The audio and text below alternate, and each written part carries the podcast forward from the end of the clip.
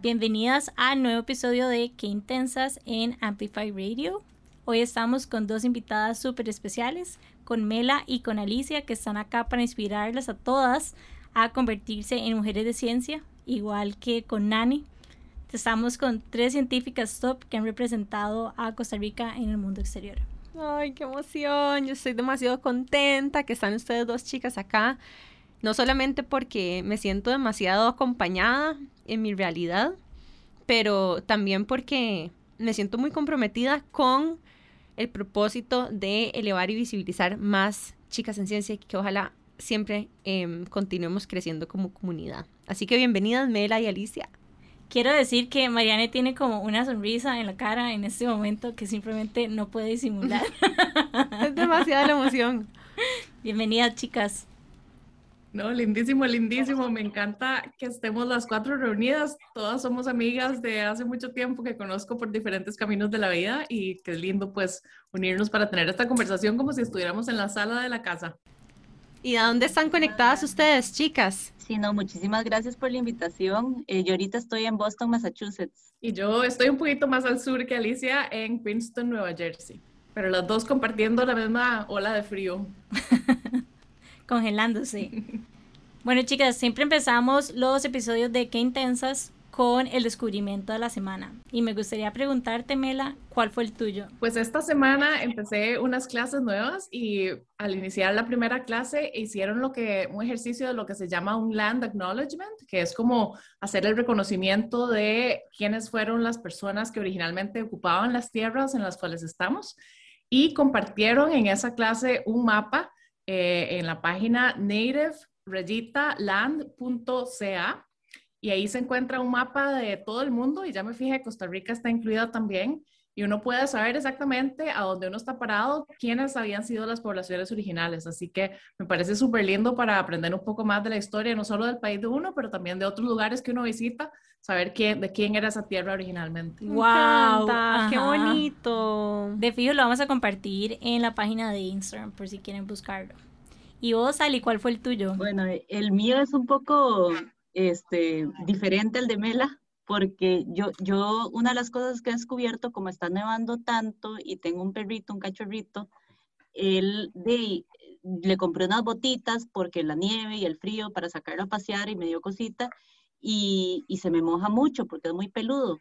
Entonces compré un paño que es de chamois que se usa normalmente para lavar los carros, para secar el carro ese material es lo mejor que me ha pasado porque seca el perrito rapidísimo, se siente súper rico, me lo recomendaron, ¿verdad? Este, me, me, lo, recomendó una groomer en Costa Rica que de hecho contacté para pedirle ayuda y, y pucha, el mejor descubrimiento, lo compré y ha sido buenísimo. ¿Qué material? O sea, a mí me encanta descubrir cosas que son materiales que se usan en otro lado, como secar carros, pero lo puedo usar para secar a mi perrito. Digamos que te lo voy a robar. Muy ingeniosa. Y además, yo quiero foto del perrito. ¿Cómo se llama?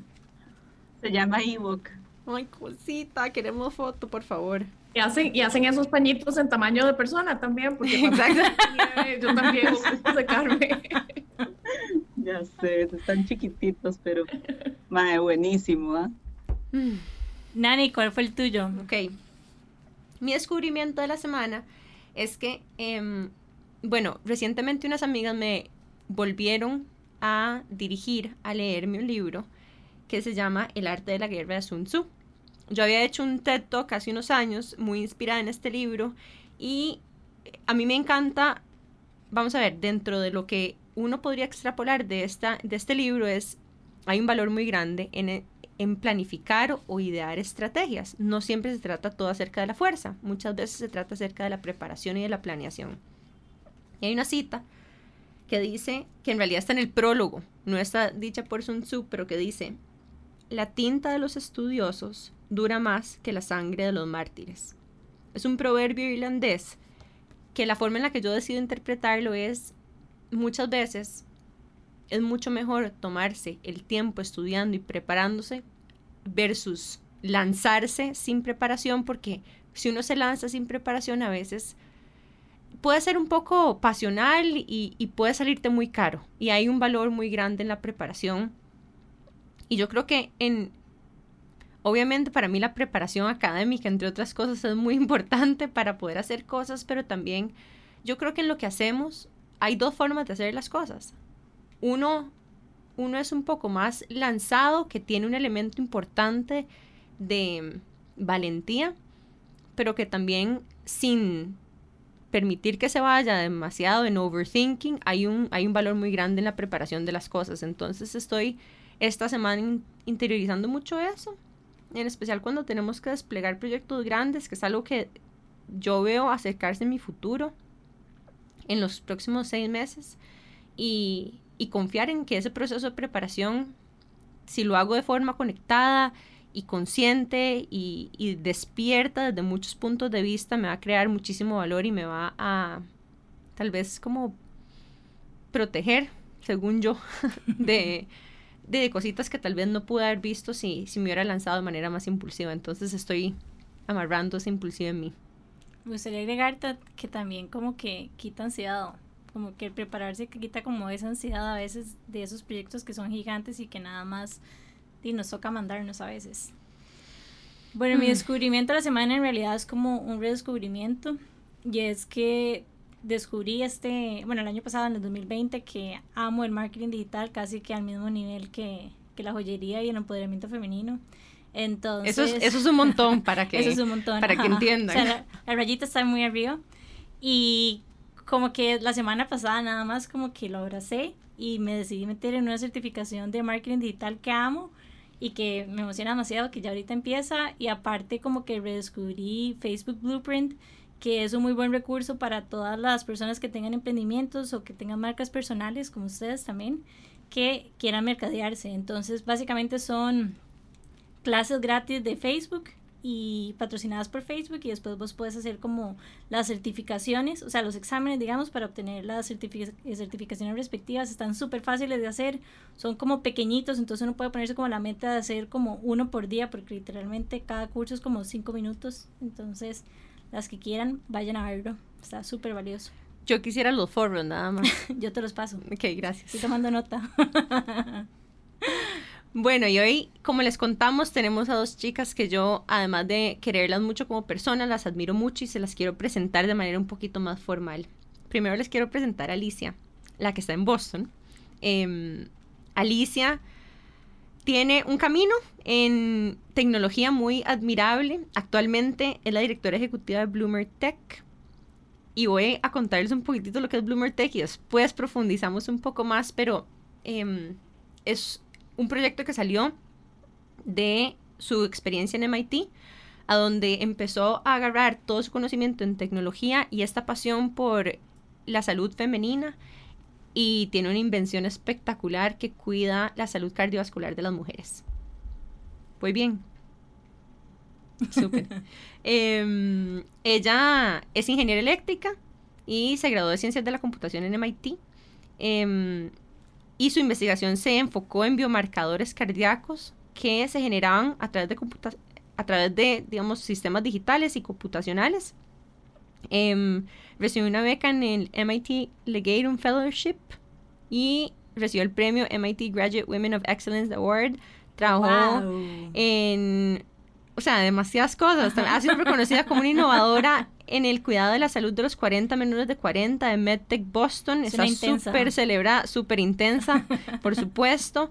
Em, antes de estar en MIT, estaba en la industria de semiconductores, como por ejemplo HP y Teradyne, que también me parece tan bonito que hayas hecho esos saltos y me encantaría saber cómo hiciste esos saltos, porque no siempre donde uno está ahora ¿verdad? Es algo que se puede planificar. Primero uno va navegando, ¿verdad? Por los caminos que la lleva la vida y, luego logra uno muchas veces encontrar este proyecto con el que conecta más desde el propósito.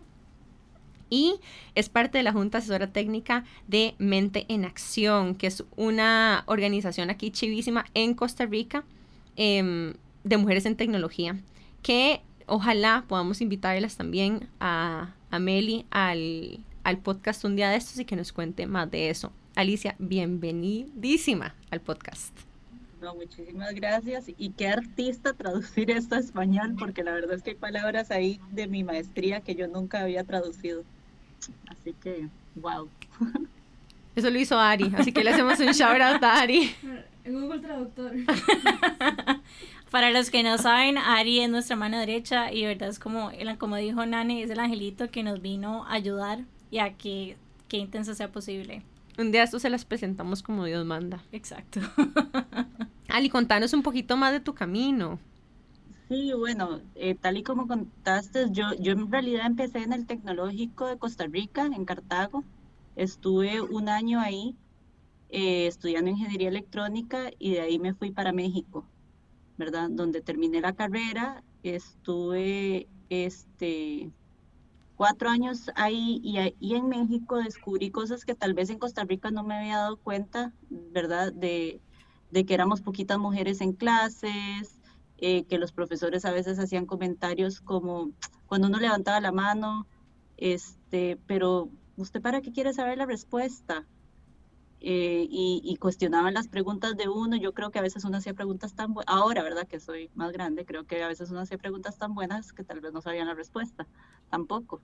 Entonces, pero, pero ese tipo de cosas este, me hicieron abrir los ojos y darme cuenta de que, de, de, de que esto de que habíamos poquitas mujeres en la carrera, este, yo quería que, que cambiara. Entonces empezamos un grupo estudiantil, me, conecté, nos dimos cuenta que fuera de clases, normalmente éramos una mujer en una clase 40 y, o dos mujeres, y, que fuera de clases éramos bastantes, habíamos más de 100. Entonces nos hicimos súper amigas porque nos dimos cuenta que, que, estábamos ahí, nada más que nos veíamos que éramos más poquitas porque había muchos más hombres, ¿verdad? Pero no éramos tan poquitas. Entonces em, empezó este grupo estudiantil, después ya uno se gradúa, ¿verdad? Ya para ir un poco más rápido, yo trabajé en Costa Rica seis años en la industria de semiconductores, en empresas como Sterain y HP, donde la verdad la experiencia laboral en, en ambas empresas para mí fue súper, súper positiva. ¿Verdad? Tuve la experiencia de ir a otros países este, en mis puestos de trabajo y aprender más a trabajar con ingenieros en otros países, como localmente, ¿verdad? Eh, haciendo servicios de, de desarrollo y, y, bueno, una experiencia muy buena. Este, em, empezó Meli, como la mencionaste, con Ideas en Acción. Participé yo de voluntaria mucho ayudando a los TEDx y donde, donde yo conecto a darme cuenta de que a mí había algo que, que tal vez como que, que, quería más, ¿verdad? Fue cuando empezamos todo esto de mente en acción, ¿verdad? Que, que me fascinaba atraer a más chicas al área de la tecnología y, sentía que tal vez era un buen momento para mí para, para, para buscar, como vos decís, ese propósito, tal vez. Este, no sé si me lo planteé así, para serte sincera, pero, pero creo que, que, también, bueno, al ver que otra gente se estaba yendo a maestrías y así, bueno, no le da curiosidad, empecé a explorar.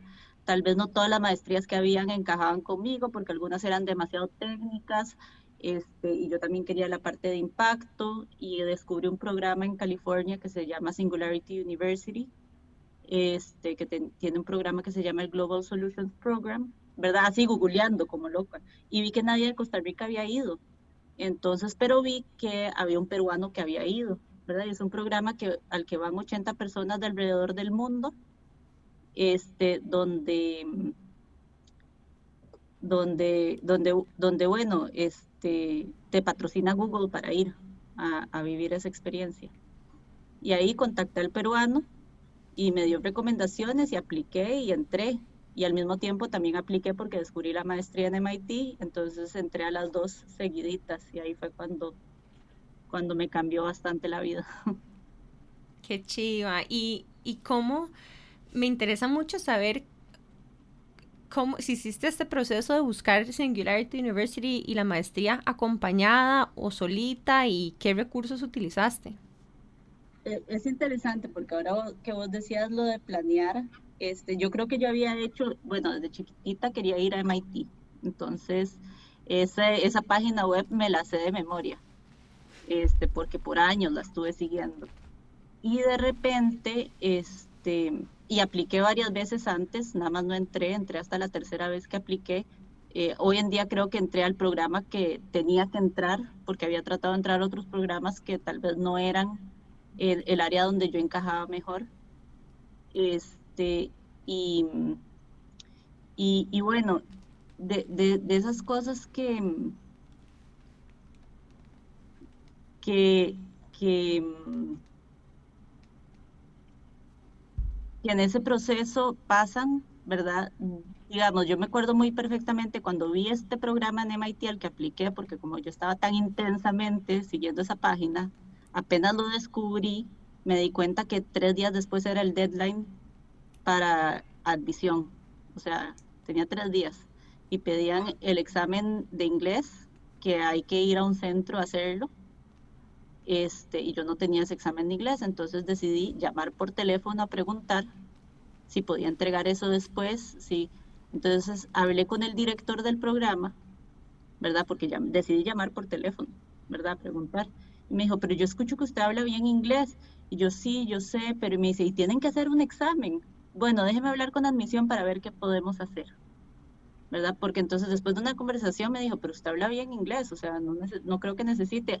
Aplique, ponga todo lo que sí tiene, ¿verdad? Y vamos a ver. Y después en mi aplicación salía que me habían waived la parte de inglés, pero si uno no pregunta, no pasa eso. Yo no, en tres días no hubiera podido hacer tanta documentación que te piden, ¿verdad? Yo tenía varias cosas de aplicaciones que había hecho antes, ¿verdad? Como mis notas y todo lo demás sí lo tenía.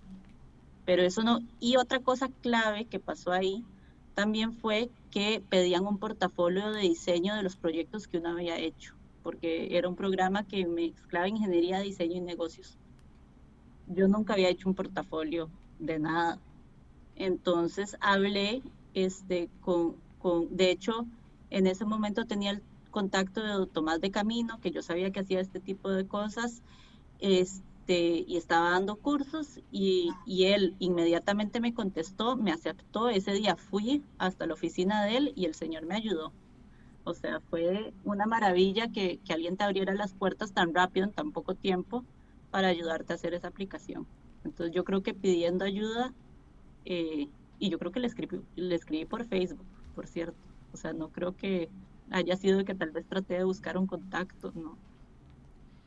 Bueno, me gusta escuchar de tu historia que fue que te atreviste, que te atreviste y te mandaste y fuiste una intensa al respecto. Y además que buscó una manera muy ingeniosa de hacerlo. Contanos un poco de lo que estás haciendo actualmente en Bloomer Tech, porfa.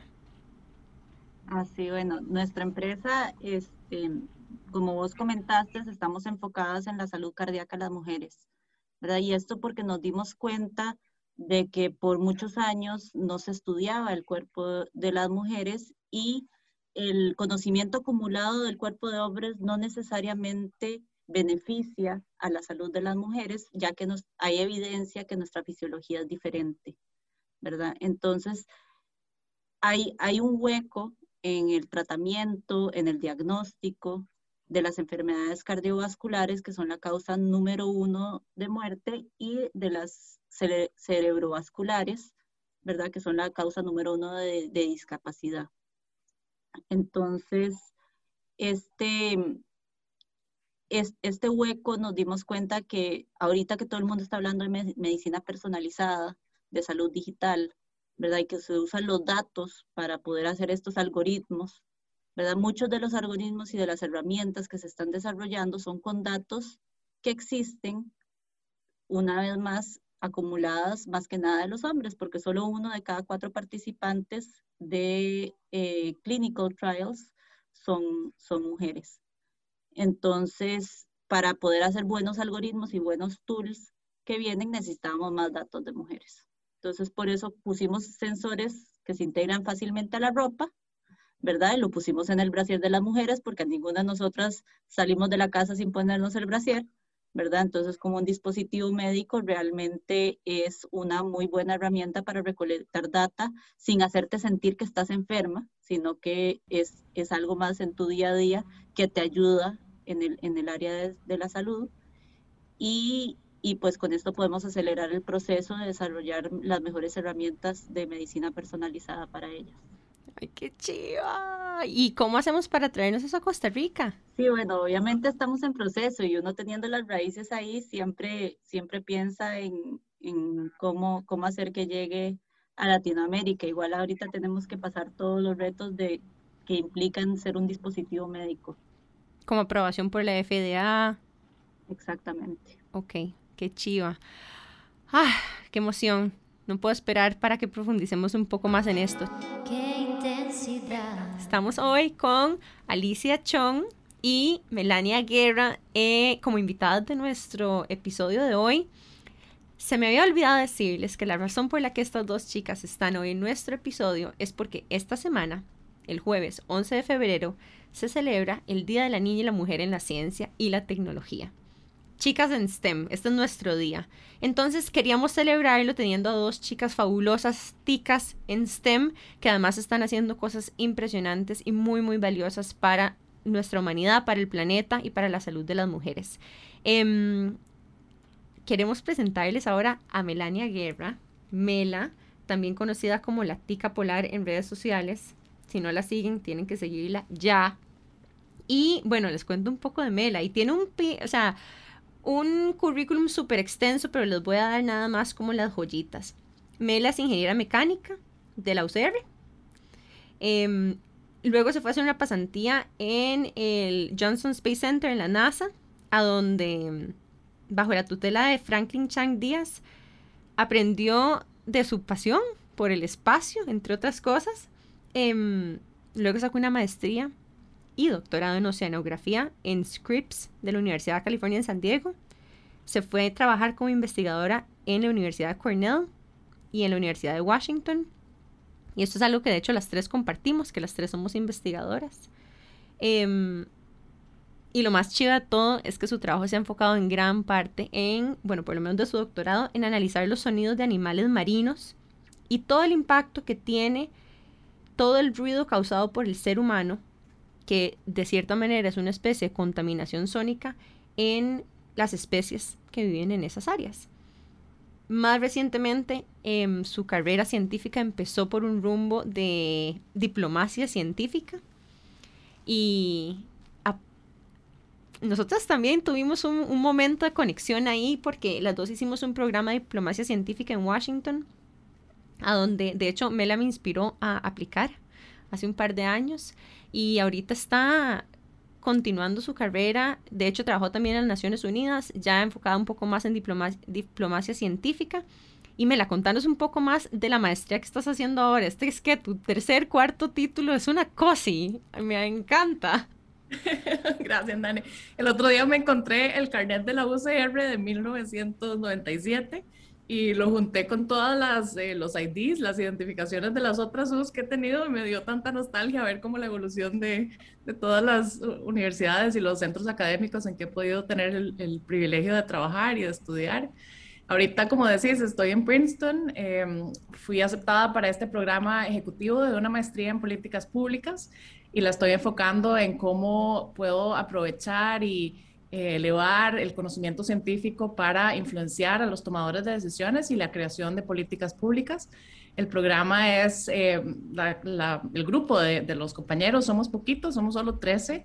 Hay muchísima libertad de elección de los cursos, así que cada uno puede elegir su currículum como uno quiera y lo estoy combinando mucho eh, en la parte de desarrollo, democracia, ciencia. este año, por supuesto, con el tema del COVID, hay mucho sobre la influencia de la ciencia de la salud en la toma de decisiones y por supuesto también la parte de cambio climático. Entonces, estoy aprendiendo muchísimo sobre la parte complicada de traducir ese conocimiento científico para que sea influyente en personas que tienen motivaciones muy diferentes, las económicas, las sociales y los datos duros también de la ciencia. O sea, si no me ven, yo estoy haciendo un corazón con las manos. No puedo más. Yo no les puedo explicar la cara de Mariane. O sea, la madre simplemente como no puede parar de sonreír. Pero bueno, yo de verdad no sé nada de ciencia, pero estoy súper agradecida de estar aquí con las dos y en realidad me gustaría que, que ustedes fueran como un ejemplo, o bueno, en realidad son un ejemplo pero que ustedes nos contaran un poco más de cómo fue que empezó todo. O sea, cómo se dieron cuenta de que ustedes querían estudiar ciencia y que no querían hacer otra cosa. ¿Qué fue ese momento? No sé si en su infancia o, o cómo fue que empezó. Para mí sí fue un momento como muy, que lo tengo muy marcado. Eh, cuando tenía cinco años, mi abuelito me regaló un libro sobre el, el descubrimiento de Troya, de la ciudad de Troya, y el arqueólogo que fue el que hizo el descubrimiento. Y me impresionó, fue como la primera vez que me di cuenta que había trabajos en los cuales la gente no estaba en una oficina de 9 a 5. Y entonces yo no sabía exactamente que eso era ciencia, yo no sabía que, cuál era el título, pero, pero sí entendí que, que había personas que tenían vidas súper aventureras y hacían descubrimientos y pues más adelante me di cuenta que el canal para hacerlos era la ciencia. Y al mismo tiempo, en esa época estaba como muy presente en los medios, por supuesto, los primeros viajes de Don Franklin al espacio y también las, los programas de Jacques Cousteau cuando llegaba a la isla del Coco y, todos los lunes en la noche el programa del Planeta Azul. Entonces, ese tipo de personas que sin darme cuenta eran hombres, eh, se volvieron mis, mis ídolos y por dicha crecí en una casa en que nunca me hicieron darme cuenta de que ellos eran hombres y yo era mujer y que ahí había un desconecte. Y fue hasta que llegué a la universidad que, que me di cuenta, como Alicia también, que era una de cinco mujeres entre 350 hombres y que las mujeres habían encontrado obstáculos en poderse identificar con esos modelos a seguir. Muchas gracias por compartírmela. Me gustaría preguntarte a vos, Ali, ¿cuándo fue que te diste cuenta? Que quería estudiar ingeniería, yo creo que hay, muchos diferentes momentos en la vida donde uno se da cuenta de, de, las cosas que le gustan, ¿verdad? A mí, a mí, en realidad, ciencia en sí, la clase de ciencia nunca me gustó, pero matemáticas sí me gustaba. Sí, a mí la clase en sí nunca, o sea, no, no, no te puedo decir que era algo que me emocionaba, pero la, la, la clase de computación sí me gustaba mucho. Este, creo que el hecho de que la gente me decía, ay, usted es buena en mate, ¿verdad? Mis papás, a veces jugando tablas de multiplicar y así, yo me sentía que yo era buenísimo, ¿verdad? Algo, entonces, y, y después, este, como, como tengo familia peruana, eh, nosotros viajábamos a, a, ver a mis abuelitos y, y yo tenía un Nintendo, ¿verdad? Pero cuando yo llegué a Perú y lo conecté para jugar con mis primos, se me explotó porque el voltaje en Perú es 220 y en Costa Rica es 110. Entonces, creo que ahí fue la primera vez que abrimos algo y vimos lo que tenía por dentro, ¿verdad? Y a mí eso se me quedó muy marcado porque así es como funcionan los aparatos, ¿verdad? Entonces, creo que cuando entré al TEC en Cartago, Ingeniería Electrónica, no sabía muy bien de lo que se trataba la carrera, pero siempre quise como que poder inventar cosas. Entonces, sentía que a veces alguna gente me decía, usted va a aprender a arreglar la tele y cosas así, y yo, ay, ojalá. Qué risa que digas eso de que la clase de ciencias no te movía tanto porque yo tengo una confesión que hacer y es que a mí no me iba tan bien en biología, en el cole. De hecho, no me iba para nada bien, según yo, ¿verdad? yo me sacaba como, ¿ves?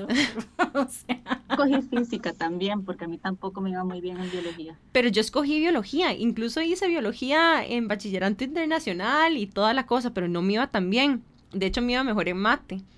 Y recuerdo y quiero contar una historia de una de las mujeres más influyentes en mi vida que se llama Rosario Morera. Ella era profesora de cálculo y de matemáticas en la, la escuela. ¿Vos también la tuviste? Sí, sí, sí. Rosario Morera para mí... profesora. demasiado buena profesora. Em, y me motivó mucho a creer que yo era muy capaz y luego justo después de eso hice mate 125 en la UCR que nos en ese momento nos daban el chance de hacer mate 125 después cálculo 1001 como parte de las selectivas del cole las que me están juzgando por ser una nerda las estoy escuchando en la mente pero em, resulta que para clase de cálculo tuve un profesor que junto con dos o tres amigas em, cuando estábamos estudiando los teoremas de, el de cálculo de Gauss empezaba a contarnos que es que a Gauss le decían el príncipe de las matemáticas. Entonces él decidió ponernos un apodo a nosotras de las princesas de las matemáticas.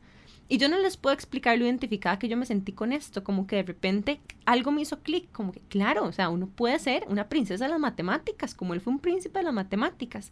Y fue algo tan insignificante y hasta como vacilón, tan influyente en mi vida porque de repente, o sea, ya se sentía como posible y femenino y hasta coqueta las matemáticas. Yo no sé por qué a mí me hizo tanto clic eso, pero bueno, me identifiqué. Entonces quiero hacerle un shout out específico a esas personas que, que realmente para mí también me influyeron mucho a la hora de tomar la, la decisión de que quería estudiar. A mí me gustaría preguntarles también, sé que las tres llegaron a ambientes que tal vez no había como esos role models con que identificarse y que a veces se podía sentir pesada la situación. Me gustaría preguntarles qué, qué fue clave para ustedes, o sea, qué les ayudó a seguir adelante, qué les motivó a, a seguir su pasión? Creo que en mi caso, eh, definitivamente, ¿verdad? Ha habido y siguen habiendo todavía espacios y, momentos en los cuales soy o la única que no habla inglés como idioma materno o como la más joven o la única mujer. Hay siempre muchísimas situaciones en que soy como una excepción, si no es que todas las excepciones juntas al mismo tiempo, ¿verdad? Entonces, eh, definitivamente se siente como uno, eh, como cargando un peso de representar de que uno tiene que hablar por todas las mujeres, que si uno comete un error, que eso hace tener como significancia y lo van a interpretar como que el género, o como que todos los latinos, o como que todas las costarricenses, ¿verdad? Entonces eh, uno siente como esa gran responsabilidad de representar eh, lo mejor que uno puede. Pero creo que lo que me hace continuar aún en esos, en esos momentos siempre ha sido eh, la, la seguridad, y no lo puedo explicar, pero es que es como esta convicción de que yo no me puedo imaginar haciendo otra cosa que esto que estoy haciendo. O sea, yo, yo no sé, eh, yo no sé quién sería o cómo podría yo ser si no estuviera siguiendo esos valores y esos llamados que tengo como súper profundos adentro y prefiero ponerme en esas situaciones incómodas que considerar hacer otra cosa. Entonces, como que esa seguridad de poder dormir con esa tranquilidad al final del día me hace superar esos obstáculos que encuentro cada vez en esos espacios incómodos. Qué interesante lo que estás diciendo, Mela, que la pasión termina ganándole el miedo. Sí, creo que otra forma de decirlo también es, es como que el, la, como que el confort de quedarme haciendo algo que yo hubiera sentido fácil, eh, no, no, lo siento como suficientemente retador y prefiero ponerme en esas situaciones incómodas, en algunos casos hasta físicas, y por eso creo que el, el aspecto de ir al Ártico o Antártica es como una, una metáfora tan tangible de verdad de lo que estoy haciendo como en, en mi vida normal, digamos, de irme a estos espacios incómodos. Eh, porque allá, por supuesto, es incómodo en el aspecto físico, uno está mareado, uno está con frío, uno está pasando horas sin ver el sol o sin ver la noche, Em, y al mismo tiempo estar mentalmente retado. Entonces, eh, creo que esa combinación me hace sentir viva de una manera que es bien, bien difícil de, de explicar. Y Mela, cuando vos hablas de estas experiencias en el Ártico, ¿podés llevarnos un poco a cómo alguien estudiando cosas del espacio empieza a estudiar oceanografía? ¿Cuál es la conexión entre esas cosas? Y si puedes incluso contarnos un poco de qué hacías en el día a día, qué es, cómo es estar ahí. Sí, bueno, es una, es una buena eh, pregunta porque no es como tan obvio, ¿verdad? Pensar que uno pasa de estudiar primero ingeniería, en, en, Costa Rica estudié ingeniería mecánica y la carrera está muy enfocada en entrenar profesionales para trabajar en Costa Rica en cosas, por ejemplo, como los temas de energía. Entonces, visitábamos muchísimas hidroeléctricas o las plantas eólicas. Entonces hay muchísimo enfoque en eso, pero yo siempre soñaba y pensaba, wow, o sea, ya Cousteau, el que me inspiraba, necesitaba un submarino para bajar a esos lugares, entonces necesitaba ingeniería mecánica. O Franklin Chan, cuando va al espacio, necesita un transbordador y necesita ingeniería mecánica. Entonces, todos esos ambientes extremos requieren de equipos y de máquinas que nos permiten eh, explorar esos lugares que no son aptos para la vida humana. Entonces yo siempre soñé como aplicarlo en una forma diferente y se dio la oportunidad de tener la, pasantía en, Houston, en la NASA, eh, y aparte de conocer a Don Franklin de cerca y trabajar con él, pude conocer a muchos de sus colegas también y otra de las astronautas era oceanógrafa. Y hablando justamente con ella, ella me habló sobre cómo haber sido oceanógrafa y haber viajado en barcos había sido la mejor, el mejor entrenamiento para ir a la estación espacial o para ir, ¿verdad? Para viajar al espacio, porque esa sensación de confinamiento, de estar en, una máquina, en un barco o en una nave, eh, y de tener que trabajar en equipo y eh, la inteligencia emocional que hay que desarrollar para ser altamente efectivo con la misma gente encerrado 24 horas del día. Creo que ahorita en la pandemia tal vez mucha gente se identifica, pero estar viviendo en el lugar donde uno trabaja eh, lo reta uno de una forma muy, muy diferente. Entonces me fui a estudiar oceanografía, aplicar la parte de ingeniería a desarrollar instrumentación y equipos y mm, de ahí surgió la, la, oportunidad de hacer un proyecto en el Ártico y viajé durante 10 años eh, en barcos a, a, traer datos del Ártico. ¡Wow! Ok. Hoy estamos con Mela y con Ali y estamos celebrando el Día de la Mujer en la Ciencia. Bueno, y con Anne también. Bueno, esta semana es una semana muy especial y em, estamos escuchando las historias personales y profesionales de dos mujeres costarricenses que están viviendo en Estados Unidos actualmente, pero que tienen muy conectado su corazón a su propósito en ciencia y en tecnología también.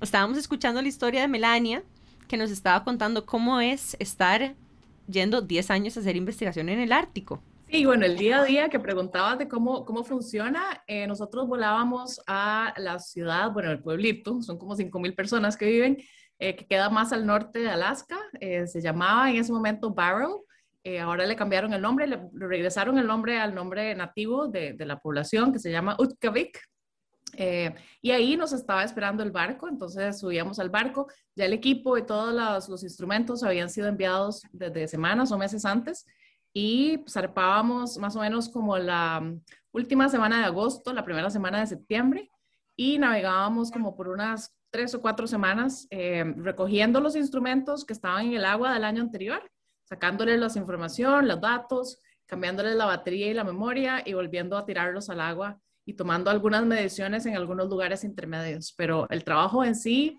funciona en, turnos. Uno puede escoger el turno del día, que es de 6 de la mañana a 6 de la tarde, o de 6 de la tarde a 6 de la mañana. Yo soy súper nocturna y yo prefiero siempre el turno de la noche. Y también porque a veces uno tiene la suerte de ver las auroras boreales eh, cuando está trabajando afuera. Entonces, es, es, de morirse del frío, ¿verdad? Porque estás afuera en el deck del barco en la noche, pero hay algunos días en que de verdad es como mágico volver a ver para arriba y tener como esas cortinas de luz viajando por encima. Bueno, yo soy súper fan de Mela y quiero contarles otra cosa de lo que ella estaba haciendo en el Ártico y es que en realidad cuando ella estaba trabajando en este proyecto, siendo una ingeniera mecánica, no estaba diseñando barcos ni submarinos. En realidad estaba analizando frecuencias de sonido de ¿verdad? La contaminación sónica ahí y el impacto que tenía en la vida marina. Contanos, por favor, un poquito más qué significa esto y a quién le afectan, qué sonidos y de dónde vienen los sonidos. Sí, claro. Eh, pues uno no piensa que, que, en el océano haya sonido, pero en realidad es la forma más efectiva de transmitir información. Si alguna vez han metido la cabeza en el agua, se dan cuenta que uno no puede ver muy lejos porque la luz no viaja muy bien, mientras que el sonido viaja cuatro veces más rápido que en el aire. Entonces, los animales se han adaptado a escuchar el entorno o a comunicarse con vocalizaciones. Eh, por ejemplo, es muy común saber sobre las ballenas, ¿verdad? Los cantos de las ballenas, pero, pero todos los animales en la cadena alimenticia del océano eh, tienen algún elemento de, utilizar el entorno acústico. Por ejemplo, en el Ártico, para los animales se vuelve muy importante oír cuándo se va formando o cuándo, cuándo se va quebrando el hielo para saber qué es la época, digamos, de migrar. Entonces, así es como ellos miden el tiempo, porque pueden escuchar el, la, cómo se resquebraja el hielo. Eh, entonces, hace como 150 años eh, empezó a haber una nueva fuente de sonido en el, en el océano, que es la fuente humana, eh, tanto de los barcos, sobre todo más ahora de que más o menos un 95% de los bienes que se comercian en el planeta viajan en algún momento en un barco, ya sea vienen de China o para Europa. Eh, así que hay muchísimos barcos en el océano ahorita poniendo ruido con esas propelas, pero también la búsqueda y la exploración de los combustibles fósiles hace mucho, mucha bulla. Eh, se, se, mapea el fondo del océano a partir de ecos y con unas explosiones muy fuertes que crean mucho ruido y eh, pues esa, toda esa energía acústica impacta y es un, una carga más, un estrés más que estamos imponiendo sobre las especies, eh, sobre la biodiversidad, que no solo se tienen que adaptar, que hay menos comida, que el, el ambiente está más caliente, eh, sino que además encima ahora está más ruidoso y no se pueden comunicar. Es como si estuviéramos en una fiesta y de pronto ya no puedes oír a la gente alrededor, y no puedes encontrar un compañero, se bajan tus posibilidades de reproducción, eh, se hace más pequeña la población y así empieza a haber un montón de consecuencias. Wow, esto está súper triste, yo no sabía. Qué fuerte. Lo bueno, lo bueno de este tipo de contaminación es que si uno apaga las fuentes, se, se, termina, ¿verdad? Es como, no es como la contaminación de petróleo o contaminación de plástico que uno puede dejar de usar y todavía lo que uno echó ya, ya está ahí. Mientras que aquí uno apaga las fuentes, deja de sacar tanto petróleo, deja de sacar combustibles fósiles, reduce los barcos o los hace más eficientes y se reduce el problema inmediatamente. Eso es muy positivo. Entonces, gracias a Dios hay personas como vos creando políticas públicas para que esto de alguna forma genere más conciencia y se regule y así poder buscar ese equilibrio o, ¿verdad? hacer esa búsqueda hacia algo más cerca de lo que era natural. Sí, a mí siempre me gusta decir como que mi vida anterior era escuchar las voces del mar y que ahora como, ¿verdad? Como representante, como diplomática, ahora soy como la voz del mar. Entonces ahora me gusta llevar esas voces que antes escuchaba a los espacios de toma de decisión, porque es increíble si uno piensa que el planeta es 70% océano y cuando uno va a los espacios como las Naciones Unidas, cada país tiene sus sillitas y su banderita y el océano nadie habla por él. Así que yo quiero considerarme como la embajadora del océano. Qué divino. Y Ali, te hago una pregunta a vos, porque cuando nosotras estábamos hablando con vos antes del episodio, vos usaste una frase em, que decía, conecta con tu corazón. Contanos un poco más. Usa tu corazón. Sí, bueno, yo, yo esa frase la uso mucho, este, digamos, como mi, mi, mi, mi frase a seguir porque uno tiene que usar el corazón no solamente en lo que hace profesionalmente, ¿verdad? Escuchando mucho lo que está contando eh, Mela de, de, la pasión y, y, de cómo uno, de, irse a dormir feliz, ¿verdad? Porque sabe, uno sabe al final del día que uno está haciendo lo que, aunque haya sido un día dificilísimo, uno está, uno está donde uno quiere estar, ¿verdad? Y uno tuvo la, la oportunidad de tomar esa decisión. Entonces, entonces, sí, usar tu corazón para, para esas direcciones, ¿verdad? Cómo tomar esas decisiones difíciles en diferentes puntos de tu vida, ¿verdad? En, en, algún punto de mi vida, cuando yo me gradué de MIT, tuve que tomar la decisión difícil de empiezo mi propia empresa y me voy hacia esto o busco trabajo, ¿verdad? Y nunca he, empezado una empresa por mí misma, menos en el área tecnológica, con todos los retos que, que trae el área a la que escogí meterme, ¿verdad? Y yo había venido de MIT con beca. Entonces, eh, salirme de los dormitorios de la universidad a buscar casa fue el primer reto que tuve, porque aquí se necesita tener para pagar renta un mes de depósito, un mes de, de, hay que pagar como cuatro meses de renta para poder alquilar un lugar. Yo no tenía plata para eso, entonces la gente, cuando yo pregunté, ¿verdad? Entre gente conocida para ver cómo hacía, me dijo, ¿por qué no busca trabajo y ya? Pero a mí ya me habían dicho muchas veces, si usted empieza a trabajar, poco emprendedora va a ser porque hay que enfocarse, ¿verdad? Entonces, eh, entonces yo decidí tomar el riesgo, vivir incómodo un tiempo, ¿verdad? Vivir en casas de varias gente por una semana y, y ahí estuve hasta que, hasta que logré encontrar cómo estar, estar un poco más estable.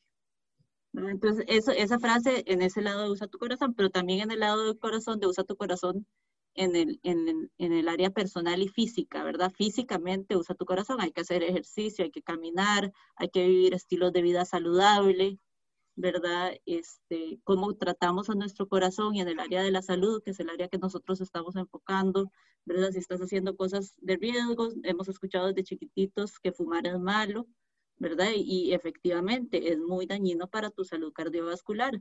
Entonces, lo que puedas hacer es muy difícil dejar de hacerlo, pero vas a agregar años a tu vida si lo dejas de hacer lo antes posible, ¿verdad? Entonces, ese tipo de cosas, ¿verdad? Eh, de, de, cuidarse, lo que nos dicen los doctores. Y chicas, eh, me gustaría preguntarles a ustedes, ¿qué retos han ustedes enfrentado? Que ya sea las chicas que están estudiando estas carreras en STEM, probablemente estén viviendo o las que quieren estudiar este tipo de carreras se irán a enfrentar y, y, qué consejos les podrían dar ustedes a ellas? Creo que para mí el reto más grande, y esta pregunta me la, han, me la han hecho antes, que cuál ha sido como el reto más grande y que si fueron esos espacios de los hombres, y creo que el reto o el impedimento más grande ha venido más bien de adentro. Ha sido como esa voz que me dice que no puedo, que esto ya es más grande o más difícil que lo que podía hacer, Mi familia y mi mamá siempre tienen una anécdota vacilona de que yo lloraba la noche antes del primer día de clases hasta como noveno, o sea, todas las noches antes, porque yo había hablado con los compañeros de que iban una generación arriba y ellos me decían, es que sexto grado es el más difícil. Entonces, claro, yo la noche antes de empezar sexto grado, yo lloraba y lloraba y decía, es que sexto grado es el más difícil. Y llegaba a séptimo, es que séptimo grado es el más difícil. Y entonces me vacilaba, porque cuando iba a empezar el doctorado me decían, ¿y que el doctorado es el más difícil? porque, porque entonces esa voz de adentro siempre me ha, me ha hecho sentir como que, pucha, la gente cree que yo soy mejor de lo que, es que yo no soy tan buena como ellos creen, y es que eh, fue pura suerte haber llegado donde había llegado, pero esto que estoy haciendo ya no me lo merezco. Eh, entonces creo que el reto más grande es eso, y el día que pude ponerle un nombre y que supe que eso era el síndrome del impostor y que gente que yo admiro lo ha sentido también, y empezar a hablar como más transparentemente de estos temas con otra gente en otras áreas, eh, y, compartir con otros esa sensación y no sentirse uno solo, eh, creo que es algo que yo espero que se esté abriendo y discutiendo más con más transparencia, porque de verdad que eso nos, nos bloquea mentalmente y nos limita más que otras cosas externas. Sí, no, yo, yo estoy totalmente de acuerdo con eso y, y, que cuando uno descubre el síndrome del impostor es como que uno se da cuenta de que esto es lo más normal, que a todo el mundo le pasa y, que uno tiene que dejar de ser su propio obstáculo. Eh, a, mí, a mí de las cosas que también encontrar que, o descubrir, ¿verdad? Porque cuando uno le preguntan quién es tu, tu ejemplo a seguir, ¿verdad? Es una pregunta bastante difícil y normalmente la primera persona que uno se le viene a la mente es la mamá de uno, ¿verdad? O sea, yo creo que ese es, ese es el... Entonces yo desde chiquitita siempre trataba de pensar, ok, aparte de mi mamá, ¿a qué otras mujeres exitosas conozco, verdad?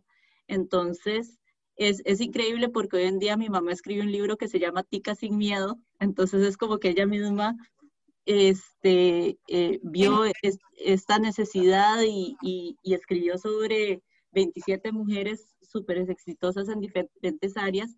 Entonces es como que ese trabajo que yo hacía siempre de buscar ejemplos a seguir, porque yo, yo te puedo encontrar mujeres que admiro en diferentes áreas, porque uno siempre, a, las diferentes personas que conoce, puede encontrar cosas que uno dice, wow, yo esto quiero aprender de usted.